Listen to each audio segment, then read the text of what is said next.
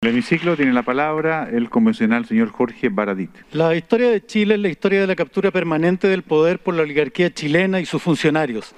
Es la historia de un grupo que ha hecho todo, todo, para mantener amarrado el poder a la pata de su mesa. Esto no comienza en 1973.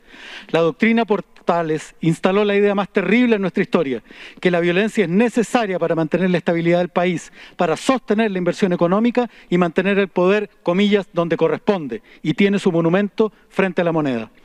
La invasión de la Araucanía, la masacre de Valparaíso, la de Iquique y la Escuela Santa María, la Coruña, Puerto Boris, FOM de Punta Arenas, la del Seguro Obrero, la de Pampirigoin, la Pascua Trágica de Vallenar, la de Forragüe, la del Paseo Bulnes, la de Ranquil contra campesinos pehuenches, sin contar la tiranía carnicera de Augusto Pinochet, que por el miedo imaginario a que, comillas, por la vía armada una dictadura totalitaria de izquierda matara compatriotas, instaló por la vía armada una dictadura totalitaria de derecha que masacró compatriotas.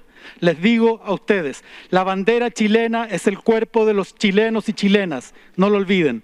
Estamos aquí para cambiar la manera como hemos construido sociedad, para que esto no se repita.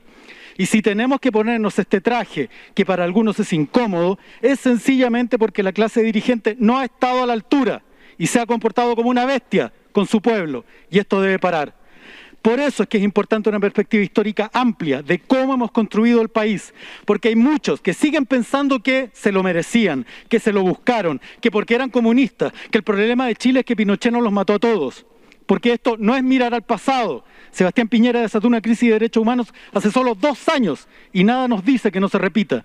Para eso está la convención, compañeros y compañeras, para cambiar las derivas históricas, tomar el timón y decir que la historia la hacen los pueblos, no las batallas, no los generales, no la muerte, sino la vida, la humanidad, el respeto y la esperanza. Muchas gracias.